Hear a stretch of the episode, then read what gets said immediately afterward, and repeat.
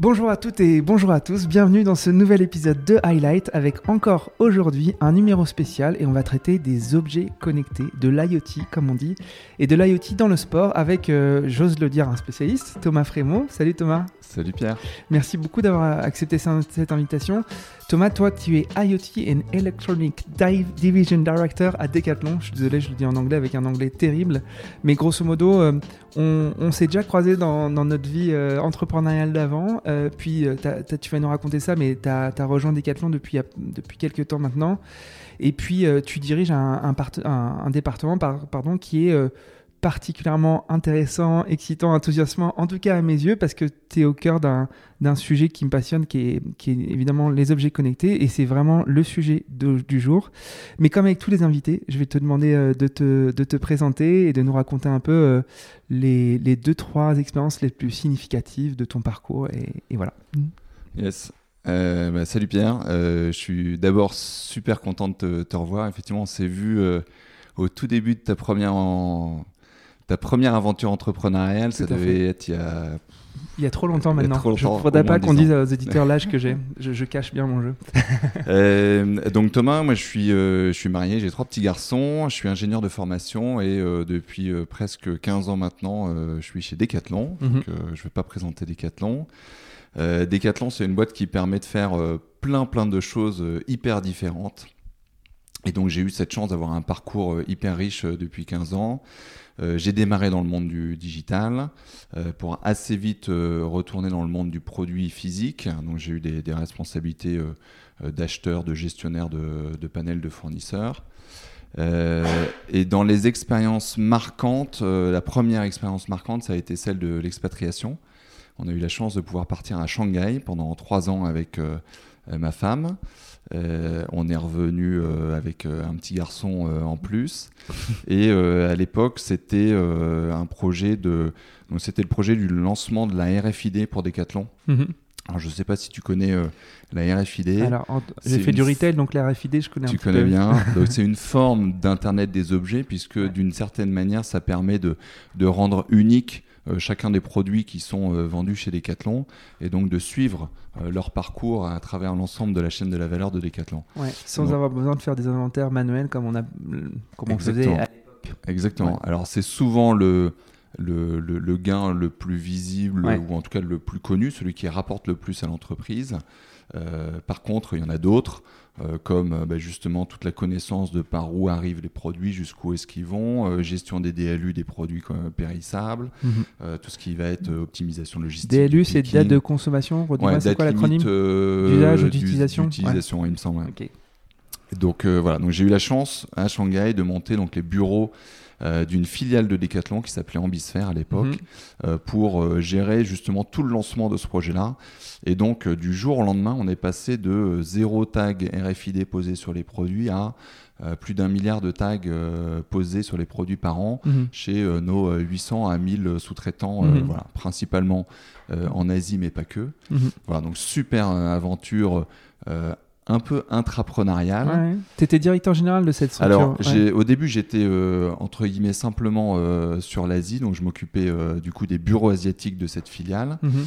Et au bout de deux ans, le, donc le directeur général a quitté l'entreprise, a mhm. quitté Decathlon et Ambisphère, et donc on m'a proposé à l'époque j'avais 26 ou 27 ans, mhm. euh, de reprendre la direction générale de cette filiale. Et euh, donc ça, c'est la deuxième expérience hyper marquante mhm. euh, de ces 15 dernières années, c'est que j'ai eu la chance d'être quasiment patron d'une petite PME. Alors, j'en avais pas comme toi mhm. toute la, partie capitalistique, donc peu de risques personnels, mais par contre, en termes d'expérience, dinguissime. On Bien était, on était une soixantaine de collaborateurs, on avait cinq bureaux, euh, donc ah euh, on venait d'ouvrir les US quand on a décidé euh, de réinternaliser toute cette compétence chez Decathlon et on a mis fin à l'aventure d'Ambisphère. mais on était une soixantaine, US, Chine, Inde, Vietnam, France. Voilà, donc on faisait tout le développement des produits pour lire les puces RFID donc en magasin, en entrepôt, et puis tout l'approvisionnement aussi des tags RFID. Donc attends, 26-27 ans, tu deviens patron d'une business unit de 60 bonhommes. Ouais. Ça fait quoi C'était. Euh, je pense que c'est des âges où on se rend pas trop compte. Je pense que si maintenant on me le proposait, euh, je serais peut-être un peu moins naïf par mhm. rapport à, ça. après, ce qu'il faut vraiment avoir en tête, c'est que Decat, c'est une boîte qui est formidable par bien des aspects, dont un qui est celui de nommer trop tôt les gens. Mhm. Et donc on prend le risque de nommer trop tôt euh, des jeunes qui n'ont peut-être pas euh, sur le papier l'expérience, etc. Par contre, ben, voilà, ça va un peu les pousser à, donner, à se donner à fond pour mhm. prouver qu'ils méritaient euh, cette responsabilité. Et donc voilà, moi je me suis évidemment donné à fond pendant ces, ces, trois ans-là. Euh, voilà, hyper enrichissant. Enfin, c'était vraiment, j'avais ma petite PME, on faisait euh, mhm. euh, toute la partie RH, système d'information, commerce, appro, achat, enfin tout ce que toi, tu as, mhm. connu aussi dans tes expériences entrepreneuriales. Mhm. voilà, donc ça a été une super aventure, alors qu'il s'est un peu arrêté brutalement. J'en ai, je l'ai évoqué en, deux mots, parce que voilà, on, a décidé de réinternaliser cette compétence à l'intérieur des services de Decathlon pour plein de raisons euh, plutôt euh, opérationnelles euh, court moyen terme.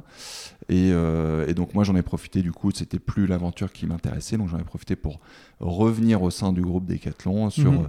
des périmètres on va dire un peu plus classiques. Donc j'ai été directeur des achats textiles, mhm. d'une partie du textile.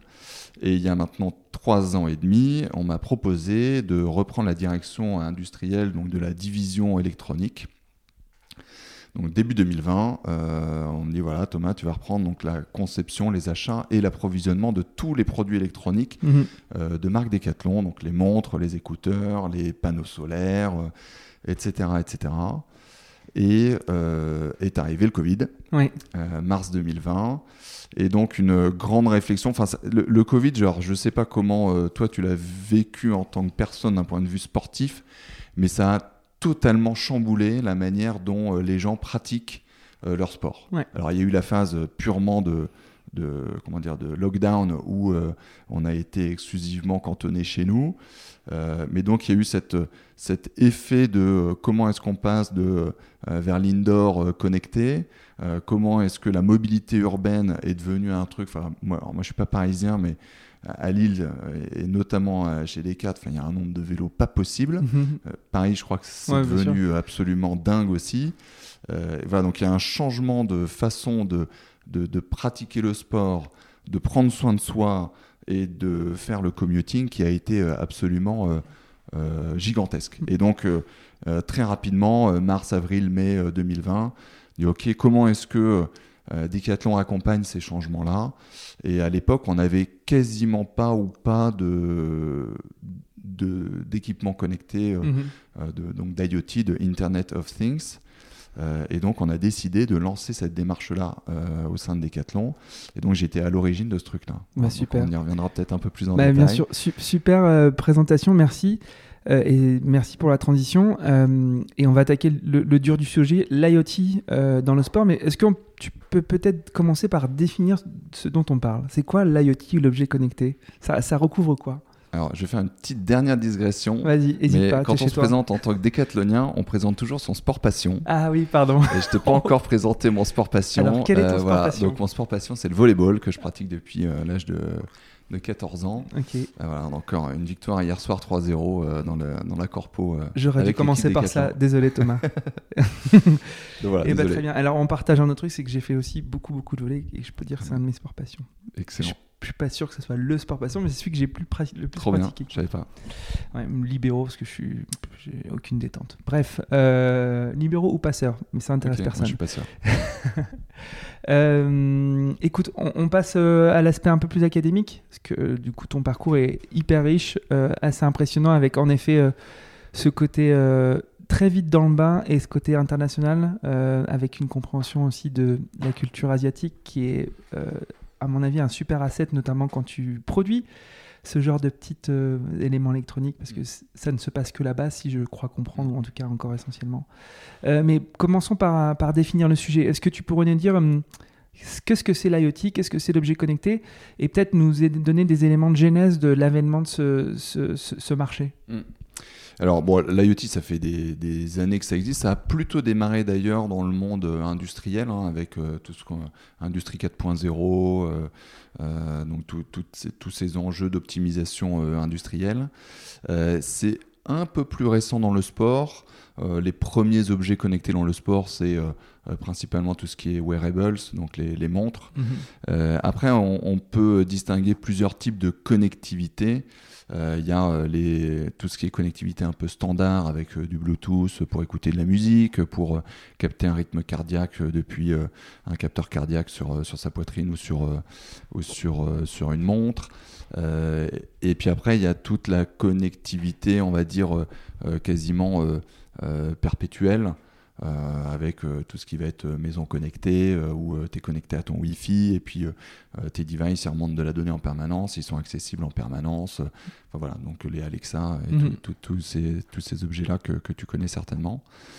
Dans le sport, alors il y a, euh, pour moi, euh, dans le sport, il y, a, trois grands marchés, euh, enfin, il y a trois grands domaines où l'IoT a vraiment mis de, a vraiment percé rapidement. Mhm. le tout premier, c'est la santé, sport santé. moi, j'ai eu la chance de rencontrer à plusieurs reprises Eric Carrel, euh, qui est le président fondateur de WeThings. Ah oui, d'accord. Que je t'invite vraiment, et j'ai vu que tu avais une montre WeThings euh, en, rentrant, euh, et pas une montre Decathlon. ouais, je suis désolé. mais je t'invite vraiment. J'ai pas posé la question sport passion et j'ai pas de truc Decathlon sur moi. mais si, à l'occasion, invite-le parce que c'est un ah mec bah. Passionnant. qui, qui, a une. si tu le connais et que tu me fais une intro, j'adorerais. Parce ah qu'en bah, plus, son histoire entrepreneuriale, elle est dingue. Elle est dingue. Et moi, j'ai eu la chance de le faire intervenir à plusieurs reprises notamment un, un, premier, euh, alors je fais une digression, mais on a travaillé la vision de euh, quels sont les sports euh, connectés pour le performeur chez Decathlon. Donc mhm. les runners perf, les mountain bikers, enfin au sens VTT, perf, etc. Et donc il est intervenu pour nous ouvrir un peu les chakras. Mhm. Et puis il est réintervenu, j'ai fait réintervenir dans nos grandes messes de top management euh, chez Decat, où pendant, euh, je l'ai interviewé du coup euh, on stage pendant plusieurs dizaines de minutes, mhm. et il nous a représenté tout l'enjeu, data, service, hardware, et, il a une vision hyper intéressante de ce sujet-là. Et WeSings est pour moi une des boîtes assez iconiques françaises, qui je pense a une, maintenant un footprint mondial assez important. Et je pense que ce sont un des premiers, si ce n'est les premiers, qui ont mis donc la première balance connectée. Euh, que j'ai aussi. Que tu as certainement, voilà. Euh, il y a plus de 10 ans, je pense, maintenant. Euh, et, Eric, il partage beaucoup d'informations là-dessus, sur le nombre, enfin la rétention et l'usage continu de ces objets-là. et tout ce que la donnée captée permet de générer en plus pour l'utilisateur. Enfin voilà, il y a toute l'évolution de sa balance. Euh, il le racontera beaucoup mieux que moi, mais euh, pour moi, c'est un bon exemple de la genèse. Mhm. Euh, toutes les données qu'il a captées lui ont permis d'améliorer ce modèle et puis de se rendre compte qu'à un moment donné, il y avait des toutes petites variations dans les données mhm. qui, justement, permettaient de, de peut-être faire un lien avec ton. Alors, comment il appelle ça? C'est l'âge artériel, enfin, l'âge de tes artères. Et donc, en fonction de la pression, donc tu as une petite pression de, de ton envoi de flux sanguin mhm. à travers ton corps, que la balance s'est captée, mais c'est vraiment microscopique. Mhm. Et en fonction de ça, en fonction de la durée entre ces, euh, ces petites pressions, il va pouvoir définir ton âge euh, physiologique, physiologique euh, artériel. Voilà, et donc, ça, c'est. donc, la, dimension, comment est-ce que prendre soin de soi en mieux connaissant, en connaissant mieux pardon, son, son corps, ses, ses biomarqueurs. Euh, ça, pour moi, c'est une des genèses. C'est voilà. Et WeSing, c'est un super exemple. L'aspect euh, santé, quoi. Lui, il a vraiment euh, préempté ce, ce, marché-là du, du, Alors, la avec, on pourrait avoir une dimension sport santé. Mhm. j'ai cru comprendre que WeSing c'est plutôt en train de basculer dans la santé pure avec ses derniers devices, notamment sur tout ce qui est je ne sais pas si tu as vu euh, ce qu'ils ont présenté au CES de cette année sur l'analyse de l'urine. D'accord. Voilà, donc bon, donc on passe plus dans la, santé pure. Euh, ah, c'est un device qui met dans les toilettes et du coup ça capte tout de suite son truc. Ouais, je, l'ai vu. Exactement. Euh, d'ailleurs, le chef de produit qui a fait ça, merde, j'ai oublié son nom, un gars très sympa aussi, euh, que je pourrais te faire rencontrer. euh... Donc, autre dimension, autre marché, sous-marché de ce grand Exactement. marché. Mais pour moi, qui est vraiment la genèse, c'est un peu le, truc de base, euh, assez rapidement, euh, capteur cardiaque, etc. Après, il y a un deuxième marché pour moi qui est celui du, de l'indoor. Mhm. donc tout ce qui est machine de fitness connectée, notamment principalement rameur, treadmill, mhm mince, euh, enfin, vélo, tapis de course et vélo, euh, vélo indoor. il y a eu, bon, il y a des boîtes iconiques là-dessus. Hein, un peu l'automne pour moi, c'est la plus connue de toutes. Qui va pas très très bien. Mais qui a eu un, voilà, qui a super profité de du Covid et puis qui maintenant va moins bien parce que bah, elle est revenue à des niveaux un peu plus normaux, on va dire. Et puis il y a les boîtes comme Zwift, Kinomap, qui est du Nord qui est de Douai, tout à fait, euh, qui est une petite boîte euh, dans laquelle Decathlon a investi il y a quelques années. Euh, et donc voilà, donc il y, a eu plein d'entreprises comme ça qui, qui, ont, qui ont été créées autour de ma pratique chez moi, et puis avec une grosse dimension de gamification aussi, mhm. qui est assez intéressante, je trouve. je ne sais pas si tu utilises Zwift, moi j'ai beaucoup utilisé. Euh, pendant les phases plutôt hivernales. euh, voilà, c'est hyper. Euh, si on a des petits apparts à Paris, on n'a pas de place pour avoir un super beau vélo et tout ça. Ils font de plus en plus d'ailleurs. Je fais un peu de pub pour Domios, mais Domios fait de plus en plus des équipements de fitness qui s'intègrent à l'habitat et donc avec une texture bois exactement voilà, qui, qui, se veulent un peu plus meubles 95% du temps. La nature du commerçant Decathlon revient toujours au galop. Exactement.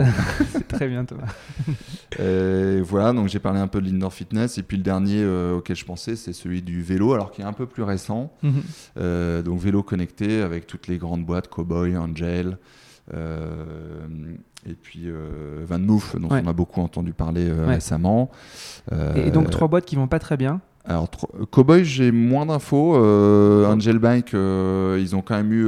je sais pas si tu as vu passer les promos de leur vélo chez Carrefour à moins de 1000 euros je me suis dit que c'était quand même pas euh, la meilleure le, meilleur moyen de, de, conserver euh, l'image euh, de, de, leurs produits. ouais, globalement, le secteur il est en grande difficulté, mais c'est pas lié à, à, une démission dans l'usage qui a été apportée récemment par le Covid. Mhm. pour moi, c'est purement une conséquence de, la chaîne d'approvisionnement. Alors, je sais pas si, pour le coup, 2020, euh, euh, fin mars, euh, mai 2020, Shimano, plus grand fournisseur mondial d'éléments de, transmission, demandait à l'ensemble de ses clients de s'engager sur plus de deux ans. Mhm. Moi, j'ai souvenir de discuter avec des, des, copains qui étaient responsables des appros de composants sur le vélo. Mhm. Et ils me disaient, mais là, je dois donner une réponse avant 19h mhm. pour m'engager sur des quantités pour 2023. Euh, euh, mhm. de 2000, ouais, fin 2022, début 2023, on était courant 2020. Quoi. Et en fait, euh, donc on, voilà, on, c'était vraiment au doigt mouillé. Bien sûr. le marché, il a explosé pendant un certain temps. Il n'y a plus personne qui avait de la cam. Mhm. Et puis, une fois que tout le monde est équipé, globalement, le marché s'écroule aussi vite qu'il est monté. Et puis, bah, en fait, ta cam, elle arrive après la bataille. Quoi. Tout à fait. Et donc c'est là où euh, Pro Bike Shop, je sais pas si tu as vu aussi là cette semaine, euh, qui, qui, est en train a priori de, d'être en redressement. Donc, euh, donc ouais, c'est un peu chaud. Et, et, dans, ces, dans ces trois grands secteurs, tu t'as pas forcément cité les Apple ou les Samsung qui se sont positionnés en tout cas sur des montres beaucoup connectées et avec aussi des capteurs qui permettent de capter la, tu les situes plutôt du coup du côté sport santé ou alors tu les situes sur les trois volets? Parce qu'il se paraît, il paraît même que Apple travaille un vélo connecté.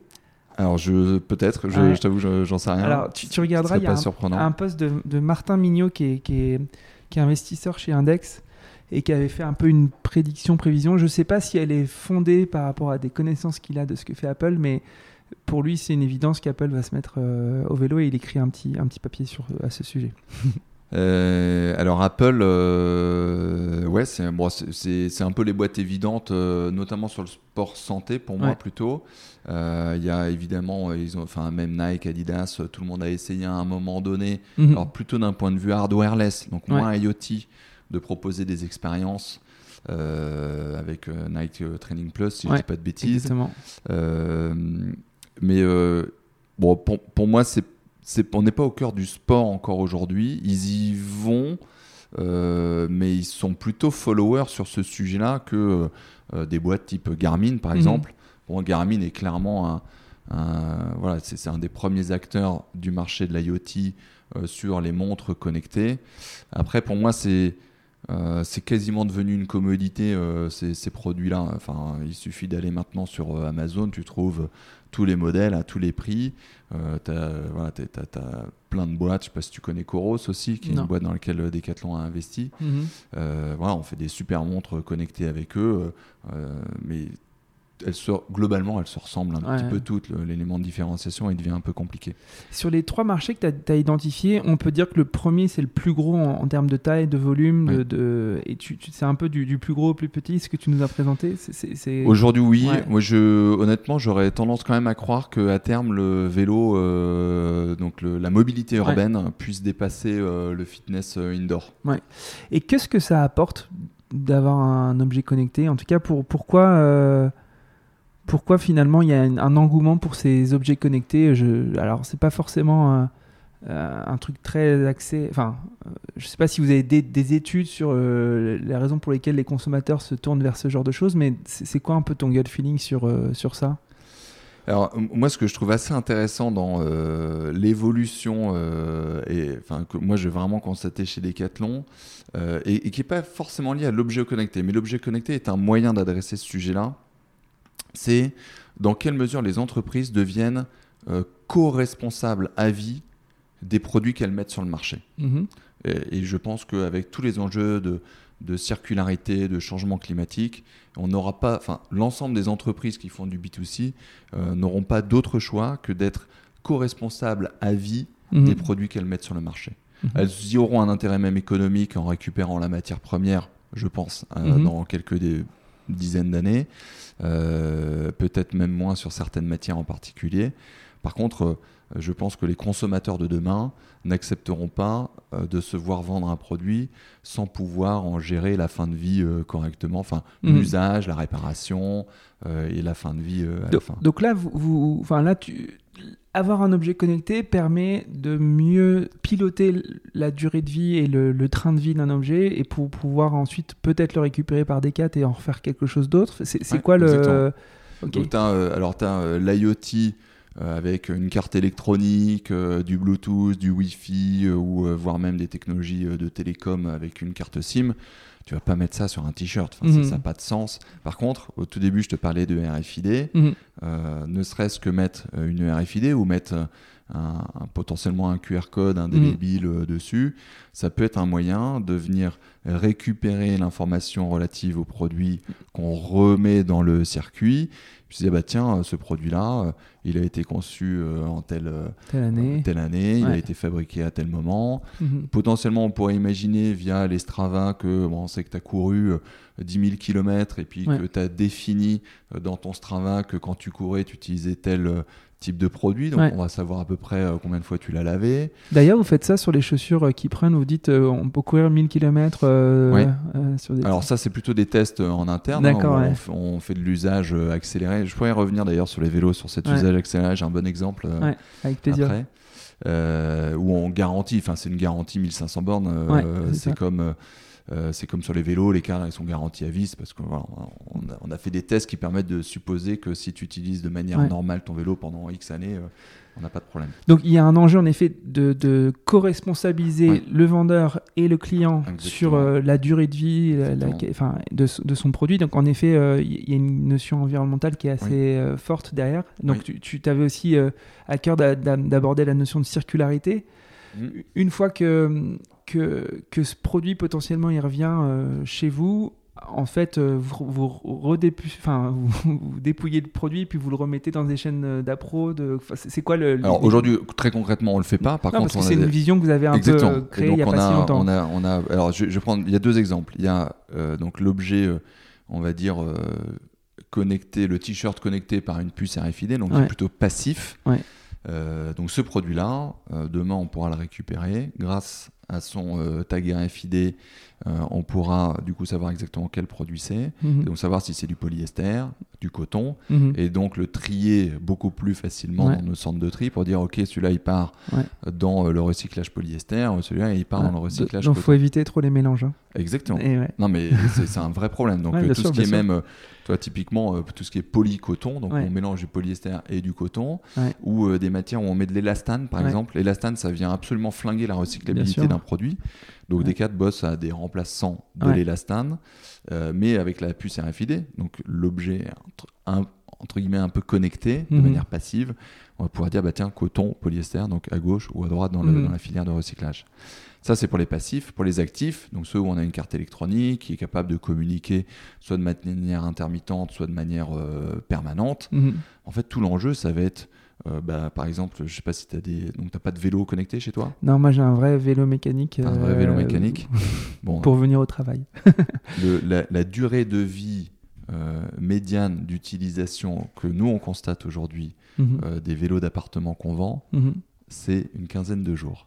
C'est-à-dire, euh, la durée médiane Donc ça veut dire que quand on vend un vélo d'appartement, euh, quand les gens le connectent à notre expérience, mhm. euh, donc pour la pratique, donc on, peut savoir quand est-ce qu'ils sont utilisés.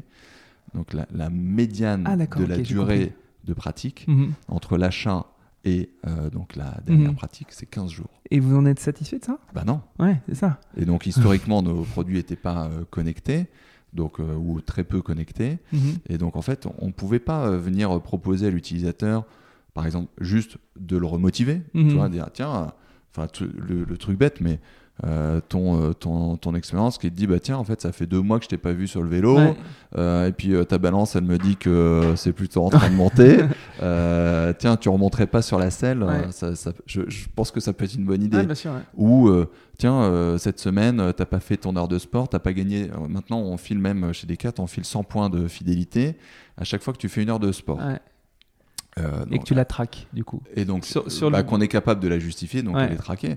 tiens, bah, t'as pas gagné tes 100 points cette semaine, mhm. vas-y, fais ton heure de sport, ton vélo t'attend, il, est prêt. Quoi. voilà, donc on a un vrai enjeu de, de comment est-ce qu'on évite que les gens abandonnent. On a un taux d'abandon de, de, dingue, donc un taux de churn dinguissime là-dessus parce que bah, c'est souvent l'effet, euh, comme on connaît, hein, de 1er janvier, euh, Tout à fait. Euh, après les, fêtes, machin, ou un peu avant l'été. Donc nous, avec la connectivité, on doit pouvoir rendre possible ce genre de, de remotivation. Et puis, au pire du cas, et ça rejoint plutôt donc l'aspect circularité. Si ton truc, il est pas, si ton produit, il est pas utilisé à un moment donné, vous lui dites, je dois lui dire, bah écoute, je te le rachète. Ouais. Ton vélo, euh, je vois que ça fait euh, des mois que tu l'as pas sorti, euh, ton voilà.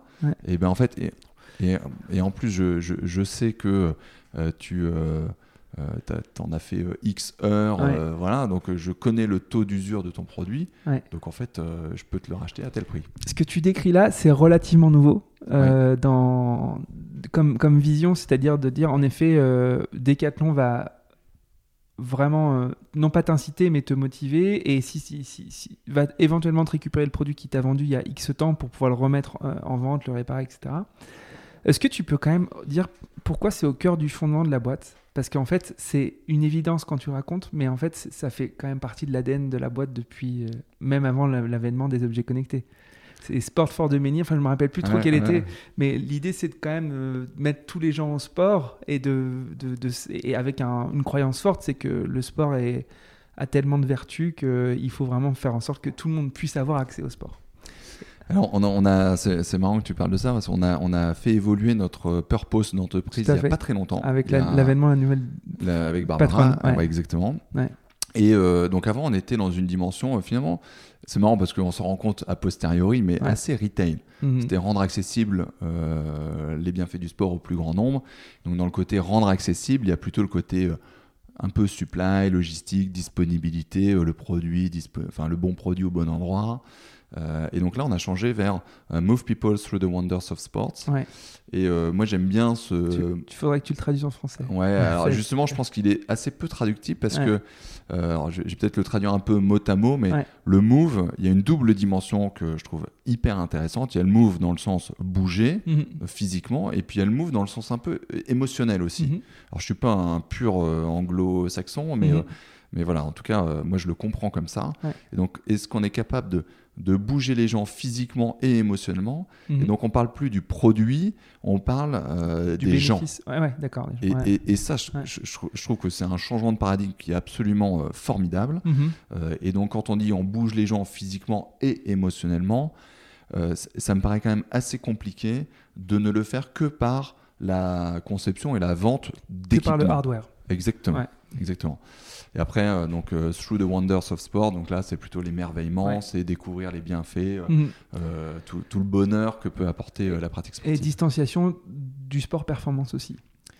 Euh, alors, je sais pas si c'est distanciation, parce que Ou alors, historiquement, on était enrichissement de la palette, on va dire. On est- On- ouais, il n'y avait pas forcément dans l'historique euh, un focus sur la perf. D'accord. Euh, donc, n'y a pas de changement de cet ordre-là. Mhm. Euh, on- voilà, c'est Make Sports Yours, la baseline maintenant. Donc, tu as Mhm. parlé Sports for the Many, maintenant Mhm. c'est Make Sports Yours. Euh, et donc, moi, je suis convaincu que Decathlon a deux enjeux majeurs de transformation. Le premier, c'est comment est-ce qu'on accompagne nos euh, clients dans l'usage. Et Mhm. donc, comment on accompagne non plus les clients, mais les utilisateurs. Comment est-ce qu'on en arrête de, de, de gérer le client une fois qu'il a passé les gates de sécurité. hein, parce Mhm. qu'aujourd'hui, c'est un peu ça. Alors, on gère un petit peu de retour, euh, Mhm. SAV, machin, mais, mais comment est-ce qu'on accepte que le client revienne dans nos magasins pour réparer, revendre, euh, recycler euh, comment est-ce qu'on gère tout le reverse flow aussi parce qu'on a enfin aujourd'hui notre supply elle est 100% euh, one way Mhm. dans un sens et donc il faut être capable de le gérer dans l'autre sens pour ramener les produits, les réparer, les remettre en état. Donc ça c'est pour moi euh, donc un premier enjeu de, de- de dépasser le gate de sécurité et les accompagner dans leur pratique. Et le deuxième enjeu c'est celui de la circularité. Donc je- je- j'en ai parlé un Mhm. tout petit peu, mais comment est-ce qu'on est capable euh, bah, de proposer de la seconde vie, de la réparation, etc. Et les deux sont vachement liés parce que euh, avec ton objet connecté, avec tes expériences sportives, tu vas être capable de dire à ton utilisateur, bah tiens, voilà, ton vélo, euh, il faut changer la chaîne, euh, viens le réparer, euh, viens l'entretenir, viens prendre soin de ton produit pour qu'il dure plus longtemps. Et puis à la fin de vie, soit on le revend, enfin, soit on te le rachète pour le revendre, soit on te propose de, de le recycler intelligemment. Trop bien. Euh, en préparant un peu l'épisode ensemble, tu avais, amorcé une discussion sur l'épigénétique. Ouais. Euh, c'est hyper intéressant et j'aimerais bien que tu, tu développes un peu ça parce que c'est un fondement euh, scientifique euh, assez fort. Ouais. Euh, Est-ce que tu pourrais le développer et pourquoi Decathlon a, joue à plein son rôle dans, dans ça? Euh, alors, je suis pas du tout un biologiste ou médecin, donc euh, tu, tu m'entraînes sur des mots que je maîtrise peut-être pas à 100%, mais euh, en tout cas, moi, je comprends de l'épigénétique que c'est comment est-ce que mon comportement et mon environnement va venir influencer ma génétique. Tout à fait. Voilà. Euh, je, je, alors j'ai aucun, aucune euh, étude ou quoi que ce soit qui, euh, qui étaye ça, mais euh, les, les sportifs, enfin, les, les gens de manière générale, ont compris, et notamment par l'avènement des objets de sport santé. WeThings, euh, dont je te parlais tout à l'heure, que c'était devenu absolument indispensable de prendre soin de son corps et de son environnement pour améliorer sa génétique et donc vivre plus longtemps en Et meilleure en meilleure santé. santé. ouais.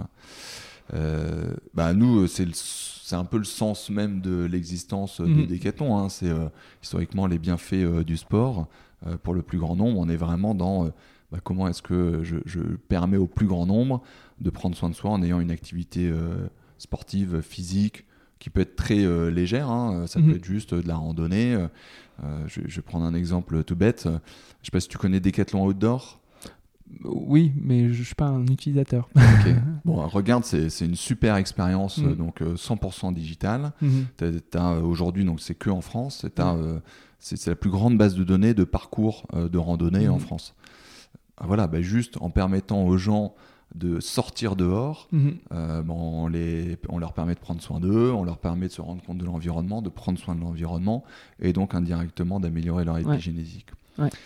Euh, et puis Ah. ça réglera beaucoup de problèmes Ouais. de sécurité sociale. Non, mais c'est ça. En fait, les externalités positives d'une position comme ça de, de, de bienfaiteur, en tout cas de favoriser euh, le développement de la pratique sportive parce qu'on a pris conscience des bienfaits de la pratique sportive, Euh, je sais pas comment on arrive à le traquer et, de se dire euh, dans 20 ans ou 30 ans, un Decathlon a permis à ses utilisateurs de gagner X journées et, années d'espérance de vie et, à structurellement des, des, des, clients, des utilisateurs qui ont moins de problèmes cardiovasculaires ou de, tu vois, je sais pas à quel point on, arrivera dans quelques années à, encore plus factualiser, notamment grâce à l'IoT, euh, les bienfaits du sport, du move, comme tu dis. mais en tout cas, c'est euh, moi je trouve ça passionnant parce que bon l'épigénétique c'est aussi dire euh, ok on a un bagage euh, génétique à l'instant T quand on est quand on arrive sur Terre mais en fait on peut le modifier on peut l'améliorer et il faut pas croire que l'inné enfin que l'inné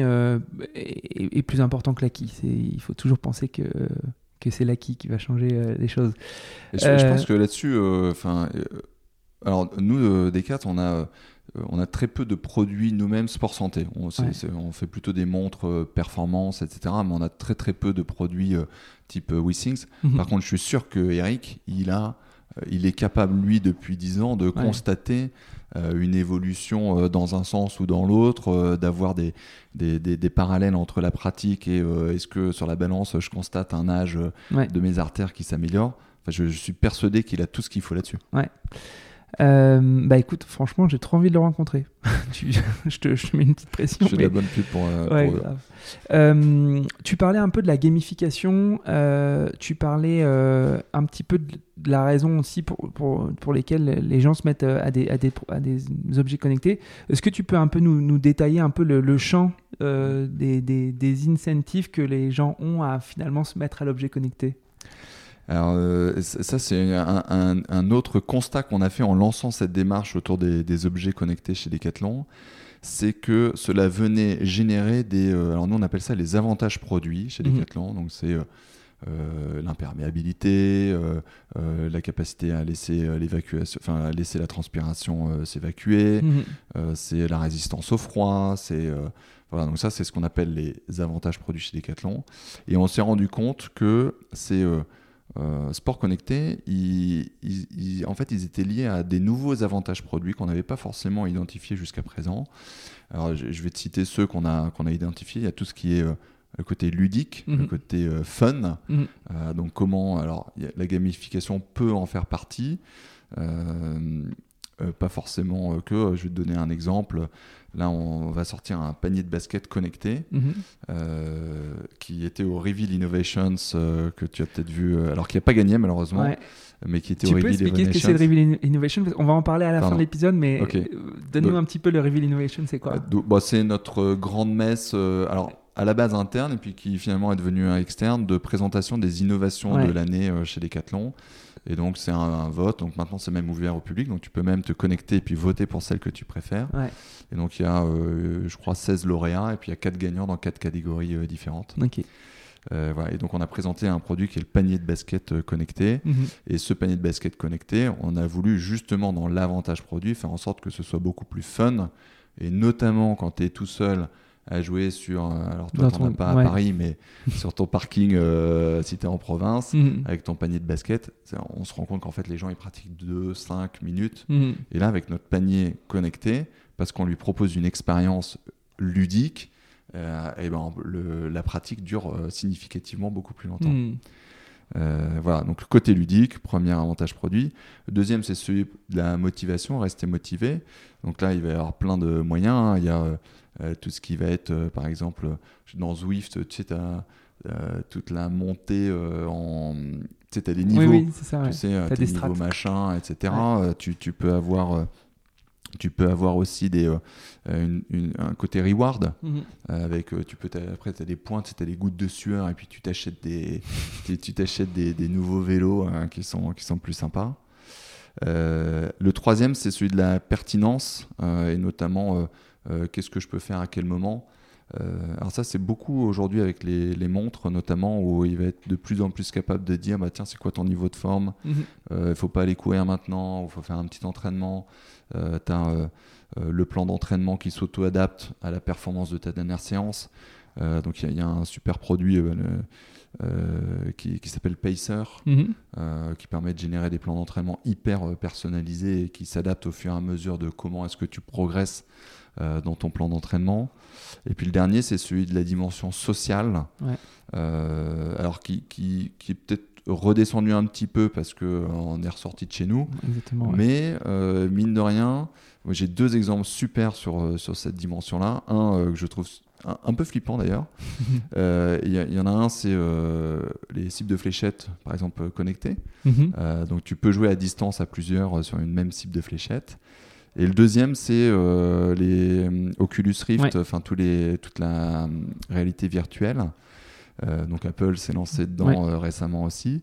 Euh, je ne sais pas si tu as déjà essayé Eleven non. sur Oculus Rift, qui est un jeu de ping-pong.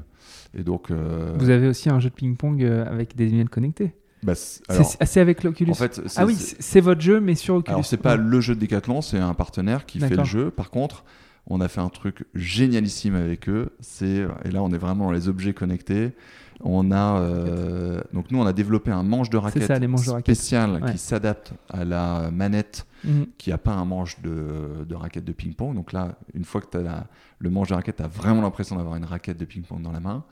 Et surtout, on a bossé avec cette boîte-là pour améliorer toute la partie balistique. Mhm. Et donc, euh, donc, dans nos labos, on a des grands labos. Un jour, je te ferai venir à Between où on a des labos gigantesques pour ça toi, tout, ce qui est analyse de, trajectoire en fonction du geste que tu fais, et donc rendre le plus réaliste possible le geste que tu vas faire dans la vraie vie et quelle retranscription tu vas avoir dans la réalité virtuelle. Mhm. Et franchement, c'est bluffant. Enfin, on se prend au jeu. Je reviens sur la dimension sociale. Donc tu peux jouer avec des inconnus en fait. Mhm. Tu peux jouer soit avec un bot euh, qui te renvoie la balle plus ou moins gentiment, soit avec des inconnus. Mhm. Et il y a un côté un peu moi, enfin, j'ai essayé une fois pendant une heure de jouer avec des gens en mode random, euh, voilà. Et tu peux te retrouver avec des gens, donc en plus tu peux te parler, tu les connais pas. Et je me suis retrouvé avec des gens qui euh, jouaient pas très bien et qui assez vite se sont mis à m'insulter parce que euh, je leur mettais je, leur, je, leur, mettais la misère. Et je me suis dit, putain, en fait, c'est. Je suis désolé, j'ai dit un gros mot. T'inquiète pas, ça sera coupé au montage. C'est. Enfin, en fait, tu as un côté même. Euh, je me souviens, la personne en face de moi, c'était même avancé. Et donc, tu vois son avatar qui s'avance et tu as même un geste de recul. Quoi. Hmm. Donc voilà, donc cette dimension sociale de permettre aussi à des gens euh, qui sont chez eux de ne pas être tout seuls. Ouais, ouais. Bah, écoute, là, je, vais citer un peu mon camarade euh, du, du, du, format Highlight qui est Benjamin Carlier, qui fait beaucoup de vélo d'appartement, mais en fait, il fait des courses contre ses copains. Euh, je mm. pense qu'il est sur Zwift parce qu'en fait, tu, peux voir ton avatar sur l'écran en train de dépasser tes autres petits copains. Et je sais que lui, il adore ça. Et bon, il, ça remplace pas ses, sorties, mais je sais que c'est toujours un moment euh, important pour lui d'aller faire euh, son petit vélo d'appartement, mais en, compétition avec d'autres personnes. et du coup, derrière tout ça, certes, les gens se mettent au sport, mais vous, derrière, vous récoltez un maximum de data. Euh, sur la pratique avec les externalités dont on a parlé, mm. tu l'utilises pas, il faudrait que tu t'y mettes un petit peu plus. Moi, j'ai la Wizings qui me dit euh, bah, ça fait une heure que tu es assis, tu vas te lever maintenant, mon gars, et tu vas aller marcher sans, sans pas. Ah, c'est exactement l'exemple enfin, exactement l'exemple que je te citais tout à l'heure. Euh, à quoi ça vous sert d'autre, cette collecte de data Enfin, tu l'as dit, en l'usure, l'utilisation de, de, l'objet tu arrives à monitorer du coup l'activité physique des gens et peut-être de les, de, les, motiver, etc. Il y a d'autres éléments euh, qui... Ouais, j'en vois deux. Alors deux assez récents euh, sur le vélo, euh, mhm. pour le coup, dont on a assez peu parlé jusqu'à présent. sur le vélo connecté, ce qui est assez intéressant. Alors tu, du coup, tu peux voir le, le nombre de kilomètres qu'ont parcouru tes vélos. et on est en train, on n'a pas, on n'est pas encore assez euh, carré sur le calcul exact. On est en train de valoriser ça en termes de, euh, d'évitement d'émissions de, CO2. Mhm. Euh, l'ambition donc de la mobilité urbaine chez Decathlon à 2030, alors c'est des visions, hein, donc c'est tout souvent un peu exagéré, quasiment irréaliste, mais mhm. C'est de remplacer un milliard de voitures dans le, dans le monde mhm. par, par de la mobilité douce donc vélo électrique très principalement, euh, mais pas que. Et donc euh, on, a, on vend notre premier vélo connecté depuis un petit peu plus de 6 mois maintenant, 6 mhm. mois, 6-9 mois.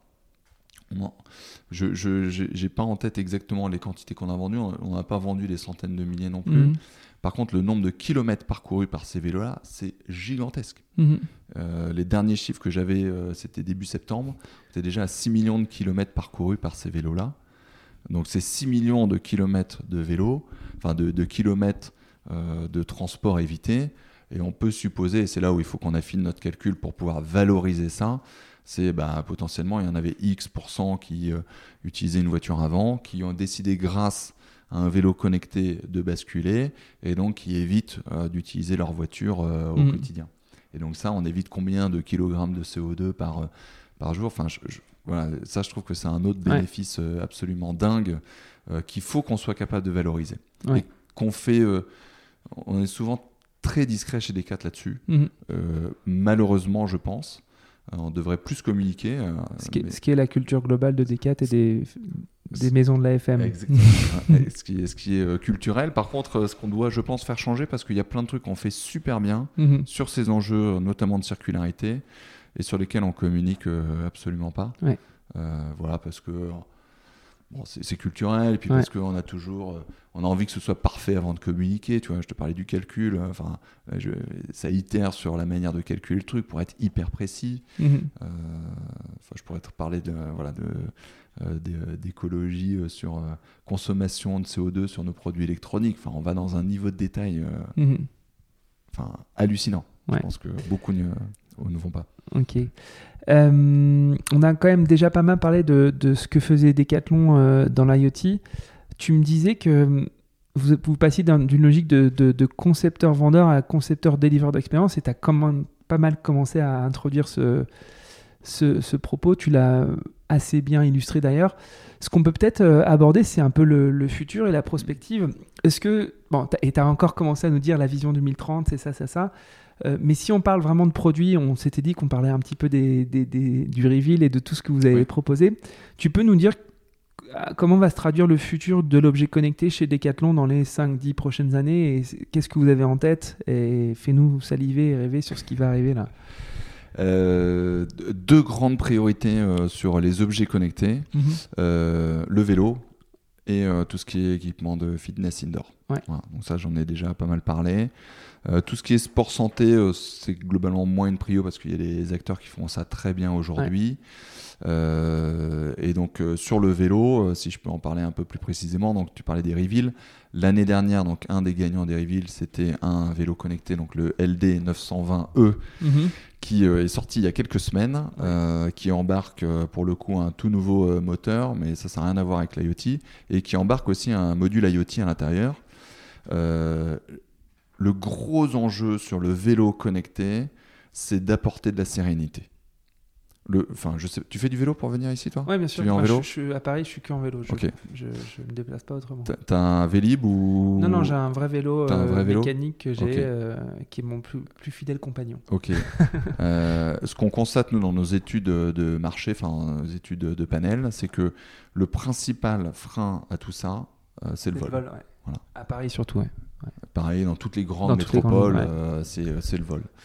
voilà. Et, alors peut-être que le tien, il a 25 ans, que c'est un vieux vélo mécanique qui, euh, a priori, vaut plus rien. Mhm. Par contre, les, voilà, la plupart des gens qui aujourd'hui on vend des vélos pour faire du commuting, mhm. c'est des vélos qui valent 2000, 2005, 3000, 5000. T'as pas envie de te faire voler un, ton moyen de locomotion du quotidien.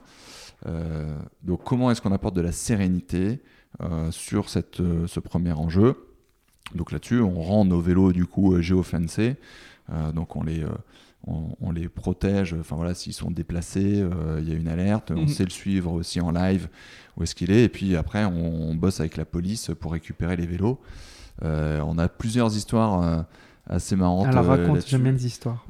donc la Christelle, euh, donc, qui s'occupe de cette expérience de la mobilité urbaine, donc première testeuse de ce vélo connecté euh, qu'on a, qu'on a, vendu, qu'on a commencé à vendre il y a un an, euh, se fait voler son vélo au bout de quelques, quelques jours ou quelques semaines. Mhm. et donc, du coup, ils ont tout fait pour retrouver son vélo et donc ils sont tombés sur un garage ou une cave où il y avait 60 vélos volés. D'accord. Et donc, à force de. Donc, en suivant. la filière a été remontée grâce à Decathlon. Exactement. grâce à la police, surtout. Mais on a apporté, du coup, à la police les éléments de géolocalisation qui ont permis de, de, remonter la filière. Donc, Decathlon se positionne sur la délinquance aussi. C'est incroyable. sur la sérénité du, du, du, cycliste. Je plaisante. voilà. Donc, le vol, c'est un premier exemple. Le deuxième truc, c'est celui de l'assistance. Euh, alors, les vélos, je sais pas si tu as vu le long tail. Euh, on le voit partout. À, Paris aussi, il y en a beaucoup Ouais, il y en a beaucoup. Mm. Bon, ce truc-là, le jour où tu crèves, c'est une brique. Mm. Tu es incapable de bouger. Donc, comment est-ce que aussi, dans, euh, en dehors de nos magasins, on est capable d'apporter du service, mm-hmm. nous-mêmes ou via des partenaires, notamment par exemple Cyclofix, pour que tu puisses être dépanné rapidement et que euh, euh, voilà, tu sois pas obligé de le laisser trois jours euh, au mhm. milieu de tu sais pas trop où avant qu'il y ait quelqu'un qui veuille bien t'aider à, le, ramener. Voilà, donc ça c'est un deuxième élément sur le vélo qu'il faut qu'on soit capable de, de, traiter mhm. pour apporter de la sérénité. donc la vision à 5 ans sur le vélo, c'est bah, justement de basculer un maximum d'utilisateurs de la voiture vers le vélo en mhm. apportant cette sérénité-là. Ok, trop bien. Euh, sur le vélo électrique et connecté, il y a un paquet, paquet, paquet de concurrents. Euh, Tu as des Panasonic qui font du vélo, enfin, tu as, peut-être Apple qui va s'y mettre. Euh, vous, Decathlon, vous avez une culture de la fabrication de vélos euh, et un historique. Je crois que vous êtes le premier vendeur de vélos en Europe, non C'est pas ça? Ah, En Europe, je sais pas. C'est pas impossible. France, c'est sûr et certain. Ouais. on vend plusieurs millions de vélos par an. Il y a des concurrents qui vous font peur ou que vous regardez en particulier euh, ou, vous dites euh, cela faut Alors, je, ne suis pas l'expert du vélo en tant que tel. Par contre euh, ce qu'on peut malgré tout constater c'est que ce, ce, Covid il a aussi poussé plein de boîtes. Alors soit certaines qui avaient démarré juste avant et qui en ont profité pour décoller euh, soit certaines qui ont démarré pendant et qui euh, ont pas euh, qui vont pas forcément qui vont pas très bien aujourd'hui. On a cité Van Moof Van Moof qui vient de déposer le bilan. exactement. Angel qui à mon avis va pas très bien non plus. La, complexité de ces produits-là, enfin Decathlon, le premier vélo qu'on a fait, je crois que c'était en 80 ou 86, donc ça fait 36 ou 37 ans qu'on fait des vélos faire la mécanique du vélo, ça ne s'invente pas. Euh, bosser avec des industriels qui euh, savent fabriquer en série des vélos qui durent dans le temps, ça ne s'invente pas. Et, en fait, ça fait nous, donc 40 ans ou 37 ou 38 ans, mhm. qu'on se prend euh, des problèmes qualité très régulièrement, on doit faire des rappels clients, parce que voilà.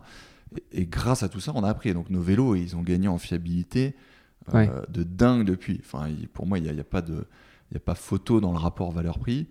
À ces boîtes-là qui se lancent dans la conception d'un vélo euh, from scratch, mhm. enfin, c'est hyper dur. T'as beau être super fort sur la partie logicielle, euh, je pense que c'est beaucoup plus dur de faire du hardware que du software. Donc c'est plus facile, je pense, pour une boîte de venir du hardware vers le software que l'inverse. Et, euh, et, et WeThings, donc Eric en parle très bien, disant euh, les, boîtes qui sont euh, hardwareless, mhm. il y a un moment donné où elles n'ont plus accès à la donnée de base. Et donc elles sont toujours en risque de se faire couper par ceux qui leur transmettent les données. Euh, Google, typiquement, enfin demain, si tous les fabricants d'ordinateurs et de téléphones au monde venaient à décider de, couper les ponts avec la suite Google, euh, ils, disparaissent du jour au lendemain. Mhm. C'est pour ça qu'ils vont euh, sur du Android pour euh, rentrer dans le device, c'est pour ça qu'ils font les pixels, pour être sûr d'avoir une assise nécessaire s'il si, faut. C'est pour ça que Microsoft fait aussi des PC. Enfin mhm. voilà, c'est pour ça que Apple, c'est du hardware, du soft, du service. WeThings, c'est pareil. Mhm. C'est la base de la donnée, elle est sur les capteurs qui sont dans le hardware. Euh, est-ce que tu peux nous, nous, nous révéler d'autres choses qui ont été révélées au reveal, ou en tout cas euh, la, roadmap produit un peu, un, peu prospective euh, Alors, on... a parlé des vélos, mais tu avais en tête d'autres produits Écoute, il y a un, un, autre super produit, alors qui n'est pas tout à fait un objet connecté, qui est le. On est en train de développer un nouveau sorte de talkie-walkie mmh. nouvelle génération mmh. qui permet de communiquer sans devoir appuyer sur un bouton et en permettant à chacun de, de parler en même temps. Tu n'es pas obligé d'attendre que ton interlocuteur ait fini de parler pour que le canal se, se libère. donc on est sur une forme de connectivité Bluetooth en mèche et donc où chaque euh, équipement vient relayer euh, les autres équipements. Donc tu peux avoir une distance entre le premier et le dernier de plusieurs bornes. Mhm. Si entre les deux, tu as plusieurs... Euh, orienté vélo aussi encore ou c'est quoi Vachement orienté vélo, mais tous les sports outdoor, le ski, l'équitation, effectivement beaucoup le vélo. voilà, qui va permettre, toi, de, tu le mets sur le vélo de ton enfant et puis tu, tu, le mets sur, sur ton sac ou sur ton, ton épaule puis de pouvoir dire euh, à gauche, à droite, euh, freine, freine, euh, stop, sans devoir hurler dans la rue. Je vois très bien le cas d'usage, notamment en ski. ski, ski, super cas d'usage. Donc ça, c'est une des. Et, et donc, je te disais, donc l'année dernière, il y avait le LD 920 sur le vélo. pour l'année prochaine, je ne sais pas ce qui sera présenté. On le sait généralement quelques semaines avant. Par contre, ce sur quoi on bosse, donc du côté des objets connectés, euh, le, sur le, j'ai pas du tout parlé du fitness. Mhm. Euh, l'enjeu pour nous sur le fitness, c'est de rendre nos produits donc de fitness, donc indoor, hein, les équipements indoor, euh, connectés en permanence pour justement pouvoir délivrer les services dont je t'ai parlé tout à l'heure de tiens ton produit n'a pas bougé depuis un certain temps, mhm. ce serait pas mal que tu t'y remettes, etc. Et de rendre ces équipements-là connectés à l'ensemble des expériences du marché. Donc, euh, qu'on laisse le choix euh, aux sportifs qui fait du vélo euh, de se connecter soit à Zwift, soit à Kinomap, soit à OneLap, soit à X expériences qui existent sur le marché. Donc l'enjeu pour nous, c'est d'être connecté aux, aux 1000 expériences mmh. du marché. Interopérabilité. Interopérabilité, exactement. Voilà. l'enjeu, il est là. tu as parlé aussi du, du, du, futur panier de basket connecté. Est-ce que tu as identifier, je, reviens souvent à la concurrence, que vous n'êtes pas tout seul sur ce marché, dans ces marchés d'objets connectés. Euh, tu as euh, eu vent d'un produit un peu waouh qui devrait arriver de la concurrence ou est-ce qu'il y, y a, un produit qui représente euh, chez les concurrents un peu la quintessence du, de l'objet connecté parfait? Bon, tu as beaucoup cité Weezing sur le sport mmh. santé. est-ce qu'il y a d'autres d'autres acteurs qui, selon toi, sont vraiment très forts sur leur, sur leur segment? Euh, tu vois, les, les, boîtes comme euh, Van Moof, euh, Cowboy, pour moi, c'est canon ce qu'ils font. Tu vois, c'est vraiment des, de, de, rendre ce produit désirable, enfin un objet vraiment dont je suis fier. Moi, je trouve que ça, c'est, moi, c'est des belles boîtes. Alors, je sais pas exactement pourquoi Van Moof est en train de se casser la gueule. Mhm. c'est peut-être juste exogène, c'est peut-être juste voilà, lié au marché qui a fait une, courbe assez, assez hyperbolique. Mais euh, tu vois, Cowboy, pour moi, enfin, aux dernières nouvelles, ils vont encore bien. ils font des super produits. c'est euh, très beau. Euh, moi, c'est des gens qu'il va falloir continuer à regarder dans le dans, dans le dans l'environnement. quelles sont les innovations et notamment sur la partie software qui vont délivrer associés au vélo. C'est peut-être en effet sur plus la partie soft sur lequel où vous êtes particulièrement en veille parce que, parce que la motorisation beaucoup. Alors on sort un peu de l'objet connecté, mais la motorisation des vélos électriques, c'est un vrai sujet, ouais. Euh, hyper intéressant. Vous, en parlez un petit peu dans la fiche produit du, du, du, LD 920E là, avec ce, moteur où tu n'as pas besoin de passer ces vitesses. Euh, Exactement. Euh, D'une petite boîte. Donc ça, c'est des trucs pareil qu'on surveille pour vérifier qu'il n'y a pas des nouvelles techno qui vont révolutionner la manière dont on pratique le, vélo. Mhm. Euh, est-ce qu'il y a d'autres choses auxquelles je pense? En fait, derrière ça, c'est pourquoi j'introduis la concurrence. C'est quoi le plus grand risque qui pèse sur, euh, sur la division que tu diriges? La cybersécu. Alors vas-y, raconte-nous ça. Euh, alors je ne sais pas si tu es au courant, mais donc il y a une directive européenne qui est sortie qui obligera l'intégralité des objets connectés à répondre à tout un cahier des charges euh, lié notamment à la cybersécurité. Et tous ces objets devront euh, être capables d'être euh, mis à jour à distance pendant un certain temps. Mhm. Et ça, c'est d'une complexité sans nom. Sans nom. pour l'avoir donc démarré en mars 2020, donc on était à l'époque sur tout ce qui était objets connectés chez Decathlon, on était 4-5. que j'avais dans mes équipes. On faisait une petite application qui s'appelle Decathlon Connect qui permet de connecter sa montre. Mhm. rien, de, rien, de bien compliqué. pas de mise à jour des produits, juste récupération de données de tracking pour afficher ce que tu as fait, tes parcours, machin. en trois ans de temps, on est passé de 5 à 95 personnes sur les équipes Internet des objets chez Decathlon. Mhm. Euh, ça a été d'ailleurs un gros challenge de faire cette croissance euh, aussi rapidement. Euh, et pourquoi est-ce qu'on a besoin d'être aussi nombreux? D'une, c'est parce qu'il y a une dimension donc hardware, donc avec la carte électronique, où tu dois venir mettre des éléments de sécurité, donc ce qu'on appelle des secure elements. Mhm. tu as des éléments donc de firmware, donc de logiciels embarqués euh, qui permet donc de faire tourner la carte électronique. Tu as des enjeux cloud donc pour euh, venir récupérer euh, les informations et communiquer avec donc la carte électronique, le firmware mmh. et la carte électronique. Et puis après, tu as toute la dimension expérientielle mmh. qui se base sur les données que tu as récupérées par l'intermédiaire du cloud. Mmh. Et voilà, et en fait, c'est une c'est hyper compliqué de, de, faire tout ça en même temps et donc on a dû monter justement toutes ces équipes là euh, et il faut le faire d'une pour que ce soit safe d'un point de vue cybersécu, mhm. pour ne serait-ce que être compliant, mais aussi bah, limiter le risque pour l'entreprise, hein, parce que quand tu mets des objets connectés dans la nature, ils sont plus dans ton environnement où tu peux avoir un, responsable, un agent de sécu euh, qui est euh, à l'entrée du magasin ou des mhm. gates qui évitent qu'on vole un PC dans les bureaux, etc. Là, ton vélo, il est dans la nature. Donc c'est autant de points d'entrée euh, qu'il faut être capable de maîtriser pour éviter que ça puisse être un point d'entrée, euh, une vulnérabilité pour, pour Decathlon ou pour l'utilisateur. Parce que, euh, bon, vous êtes soumis de protéger les données sanitaires, personnelles, et, les données qui sont issues de ces, ces hardware sont des données personnelles qu'il ne faut absolument pas divulguer, évidemment. On est, je te disais tout à l'heure, on est co-responsable à vie des produits qu'on met sur le marché. Et les données des utilisateurs ne nous appartiennent pas. Mhm. en tout cas, chez Decathlon, on ne considère pas qu'elles nous appartiennent. Et c'est comme si euh, demain, euh, je te prête euh, ma voiture mhm. ou mon vélo. J'espère que tu feras attention de ne pas te faire voler mon vélo. Mhm. J'espère que tu en prendras soin.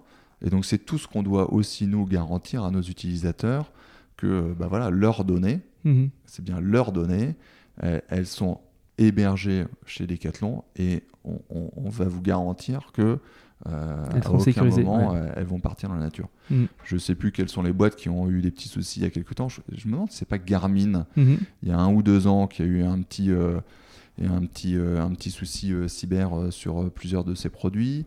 Il y a plein, le lapin connecté, un des premiers objets connectés. Enfin ils ont, il y a plein d'exemples dingues d'entreprises et d'objets connectés qui ont été qui ont été attaqués, donc sur lesquels ça a été un point d'entrée. Premier gros truc, euh, premier gros euh, risque. Euh, et deuxième gros enjeu, c'est la scalabilité. Mhm. C'est très facile de faire un 10 objets connectés. Mhm. C'est autrement plus compliqué d'en avoir 10 millions dans la nature. Mhm. C'est les volumes qu'on vise hein, sur, chez Decat. donc, on aura très rapidement plusieurs millions de vélos connectés dans la nature. Donc, comment est-ce que, d'un point de vue serveur, temps de réponse, euh, expérience, comment est-ce que tu fais en sorte que ça reste agréable pour l'utilisateur, euh, euh, malgré le fait qu'il y a 10 millions de produits qui en permanence remontent des données. Quoi. Mhm. parce que tu vois, ton geofencing, c'est quasiment un point GPS toutes les 5 ou 10 secondes. Mhm. Donc toutes les 5 ou 10 secondes, tu as un point GPS qui remonte sur tous les vélos qui sont connectés. Mhm. Donc ça, faut le stocker, il faut l'analyser en permanence, etc. Donc comment on gère cette scalabilité? Et après, il y a un dernier enjeu que, qui est, qui est aussi hyper intéressant, c'est comment est-ce que tu évites l'effet euh, du brick device. Euh, les van move, mhm. typiquement, s'il y a personne ou s'il y avait personne qui reprenait van move, mhm. au moindre premier problème que tu as sur ton vélo, mhm. ton vélo devient une brique. C'est-à-dire que tu peux plus le déverrouiller, tu peux plus le démarrer, euh, tu peux plus le mettre à jour. Euh, tu changes, euh, tu passes sur iOS, euh, je sais pas combien, ça devient incompatible avec ton vélo, tu peux jeter à la poubelle ton vélo. Et donc comment est-ce que, que ce soit d'un point de vue matériel, logiciel embarqué ou logiciel débarqué, comment est-ce qu'on garantit à nos utilisateurs que le vélo qu'on leur vend aujourd'hui, dans 20 ans, ils pourront continuer à l'utiliser? Mmh. Et donc ça, c'est un, un, enjeu de dingue sur le choix des technologies, euh, sur euh, le fait de bosser avec des partenaires dont tu sais qu'ils seront encore là dans 20 ans. Mhm. je ne sais pas si tu as vu, mais Google, il y a un peu plus d'un an, mhm. a décidé d'arrêter sa division IoT. Je ne savais pas. Ok. Donc, sur tout ce qui est serveur IoT, toutes les fonctions un peu basiques IoT euh, cloud, mhm. tu as trois gros acteurs, euh, grosso modo. Enfin, tu en as plein qui font des trucs, euh, qui font des solutions un peu clés en main, assez high level, et donc qui, qui, te vendent des abonnements assez chers aux produits. Par contre, si tu vas directement voir les fournisseurs de leurs fournisseurs, tu tombes sur Amazon, donc AWS, Azure, Microsoft et Google, mhm. Google IoT. Et donc, euh, il y a trois ans, on a fait une étude de marché euh, hyper complète pour dire mhm. avec quel acteur nous on a envie de démarrer euh, toute notre stack technique mhm. IoT. Et donc, il y avait les trois dans le dans mhm. l'appel d'offres. Et donc, heureusement, on n'a pas choisi Google parce que six mois après, ils arrêtaient, arrêtaient leurs opérations. Il y a une, une autre boîte, alors je ne sais plus si c'est une, une, filiale d'Avnet. Euh, qui, euh, qui avait développé euh, une solution aussi de ce qu'on appelle du fleet management, donc de gestion de flotte, de, de, notamment de vélo, enfin de, de, mhm. carte SIM en fait, peu importe où tu la mets dans un vélo ou dans quoi que ce soit. pareil, ils ont décidé d'arrêter leurs opérations sur ce produit-là. Donc nous, et pour le coup, eux, on avait commencé à bosser avec eux. En fait, du jour au lendemain, ils disaient bon, bah, on est désolé. Mhm. En fait, cette division-là, on l'arrête. Ce que, tu, euh, ce que tu dis, c'est que vous êtes euh, dépendant de tellement, tellement, tellement d'autres euh, acteurs, partenaires industriels, et il y a une incertitude sur les, la sustainability de beaucoup, beaucoup d'acteurs. Donc, ça, un petit maillon de la chaîne peut faire capoter tout le projet. Et, ça, c'est en effet un énorme risque. Et peut-être que ça vous, ça vous fait réfléchir sur internaliser de plus en plus de métiers. En plus, c'est un peu la nature aussi. Bah, c'est pour ça qu'on est 95, parce qu'on a dû internaliser beaucoup de choses, et parce qu'à chaque fois, tu, tu, fais quasiment tout en double, en fait. Sur euh, tes, euh, tes microprocesseurs. bah en fait, tu as toujours deux microprocesseurs. Une carte électronique que tu peux interchanger avec deux microprocesseurs. Mhm. Si, j'en sais rien, ST Microélectronique s'arrête de te livrer ses, ses, processeurs, tu es capable de basculer chez un de ses concurrents assez rapidement. de manière tout autant sécurisée, mhm. tout autant scalable, etc. C'est marrant parce que ça fait vraiment écho à des sujets de souveraineté, en fait. Oui. Et, on, le vit, c'est souvent un mot qu'on utilise dans, le monde euh, diplomatique, euh, géostratégique, la souveraineté, euh, et surtout en Europe. mais la souveraineté industrielle dans le business, c'est aussi un sujet très très fort qui, à mon avis, s'est accru. Là, je trouve que tu l'illustres particulièrement bien. et il y a quand même beaucoup beaucoup de boîtes qui réinternalisent beaucoup beaucoup de métiers parce qu'il y a une trop grande incertitude globale. écoute, on a fait un énorme épisode un très bel épisode. Euh, je te propose qu'on s'arrête là. Je te pose pas, même pas la question de la fin. Tu sais, à chaque fois, je dis à mes invités avec qui tu vas mettre en contact et qui t'aimerais écouter. Donc, tu m'as déjà annoncé la couleur euh, devant des millions d'auditeurs et des millions d'auditrices. Euh, écoute, je te remercie beaucoup, Thomas. C'était hyper intéressant et je te souhaite. Bah, de continuer sur cette belle lancée, de passer peut-être à 200 dans pas si longtemps. encore une fois, bravo pour, pour tout ça. Merci. Ciao. Merci d'avoir écouté Dream Team, j'espère que cette causerie vous a plu. Si vous souhaitez soutenir ce podcast, partagez-le à vos amis, mettez plein d'étoiles sur Apple Podcast ou sur Spotify. Mais surtout, parlez-en autour de vous, à vos amis passionnés de sport. Je vous assure que ça boostera le podcast. Vous pouvez aussi me suivre sur LinkedIn, sur Instagram ou sur Twitter en cherchant Dream Team Podcast. N'hésitez surtout pas à m'envoyer vos commentaires, à partager les épisodes en me taguant et bien sûr à me suggérer des invités. Pour amener le podcast le plus loin possible, j'ai besoin de vous. Encore merci pour votre écoute. On se donne rendez-vous à la prochaine causerie.